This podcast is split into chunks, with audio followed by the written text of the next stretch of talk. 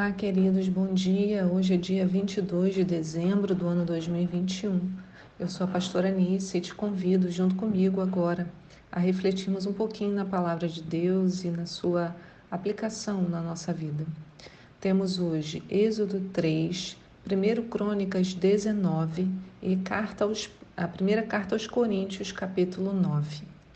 E a pergunta hoje é: E viu Deus que era bom? Conhece essa frase? E viu Deus que era bom.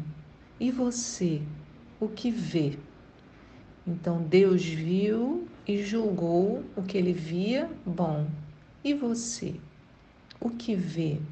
E como vê?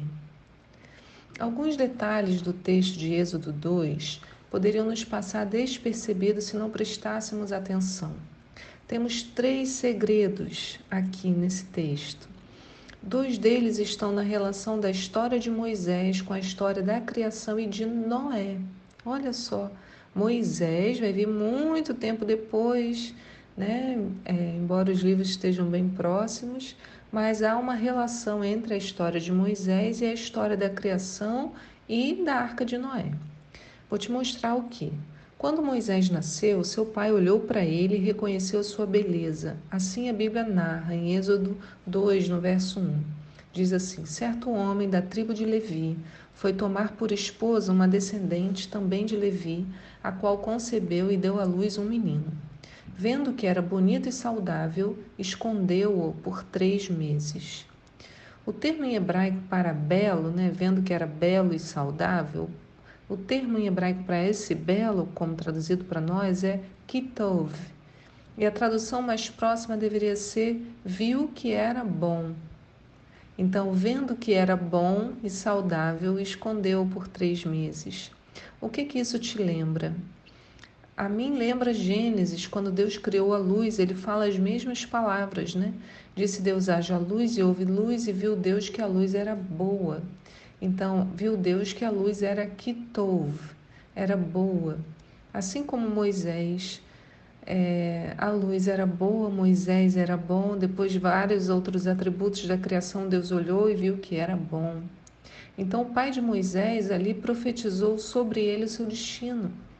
Ao olhar o menino, ele contemplou e viu que era bom, como Deus faz conosco.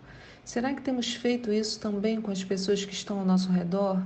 Temos contemplado cada uma delas, afirmando: Eu vejo que é bom, eu vejo que ela é boa, eu vejo que ele é bom. Precisamos aprender a utilizar nossa boca para abençoar o outro. Veja só, os pais de Moisés sabiam, vamos pensar juntos aqui. Os pais dele sabiam que, sendo um menino, ele teria de ser morto. O decreto já havia sido lançado. Então eles podiam ali ter falado, né, na hora que nasceu, falar: ah, não, a única coisa que não podia acontecer era ele ser um menino. Eu não acredito, que azar o nosso, que coisa terrível aconteceu entre nós, que tragédia, né? Porque o decreto de morte estava sobre eles e não tinha outra sonografia para saber, ah, ah, vai ser menino ou vai ser menina. Então descobriram ali na hora do nascimento, né? Então, eles poderiam ter reclamado: meu Deus, vai ser terrível, e agora? Mas não. Eles olharam e viram que era Kitov, que era bom. Quantas coisas em nossa vida não foram dadas para serem recebidas como bênção, mas nós não declaramos Kitov, e sim que problema. A gente tem que pensar nisso. O segundo ponto desse texto para né? Temos três ensinamentos. O segundo ponto é que no hebraico, a palavra utilizada para a cesta de Moisés é tevá. Esse é o mesmo termo usado para descrever a arca de Noé, acredita? É a mesma palavra, só que na nossa tradução para o português, vinda do latim, colocou arca e cesto, como se fossem duas palavras diferentes, mas no hebraico é a mesma palavra, tevá. Não é interessante? Vejamos a ordem que Deus deu a Noé. Noé, então diz assim: Então o Senhor ordenou a Noé: Entra na arca, tu e toda a tua família, porque és o único justo que observo diante de mim no meio dessa geração. Assim também, ao colocar Moisés na arca, seu pai colocava ali todo o povo de Israel, porque foi Moisés o responsável pela libertação de todas aquelas pessoas. Moisés as libertou da escravidão e as libertou para um potencial de uma nação sacerdotal. A partir de Moisés, né, a lei vai se estabelecer. Então, a determinação de morte era a mesma. Né? A morte para a humanidade e a morte espiritual, porque não havia esse conhecimento. E se eles morressem ali no Egito, né, na escravidão, mas naquele homem, seja Noé ou Moisés, havia a esperança de uma restauração. E por fim, eu quero que você perceba o último segredinho. Quando Moisés, já crescido, no verso 11, sai para ver seus irmãos, diz assim: Moisés já era adulto e um dia ele saiu para visitar o lugar onde se encontravam seus irmãos hebreus e descobriu como era árduo e exaustivo o trabalho que eram obrigados a fazer. Moisés tinha conhecimento de que os hebreus eram seus irmãos e levantou-se para defender o seu povo. E por que ele fez isso? Né? É estranho porque Moisés havia sido criado pela filha de Faraó. Ele recebeu uma educação formal, a gente fica sabendo disso, sabe onde? Lá em Atos 7, 21, diz assim: ó. Entretanto, quanto, quando teve de ser abandonado, a filha do Faraó o tomou e o criou como seu próprio filho. E assim Moisés foi educado em toda a sabedoria dos egípcios e tornou-se um homem poderoso em palavras e obras. Vê, olha bem, a gente aprende sobre Moisés lá em Atos.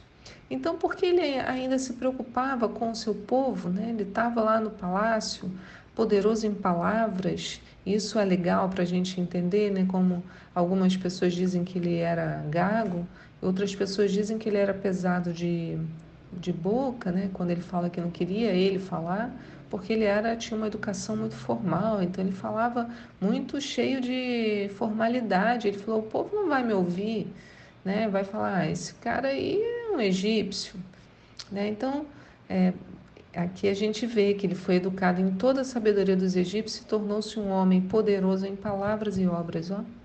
Então, por que, que de tudo isso ele ainda se preocupava com seu povo?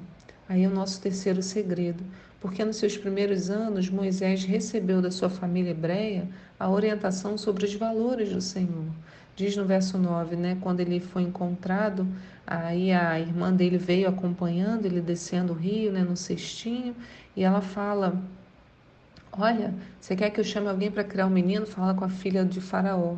E diz: A filha de Faraó orientou: Leva este menino, amamenta-o para mim e te darei a tua paga.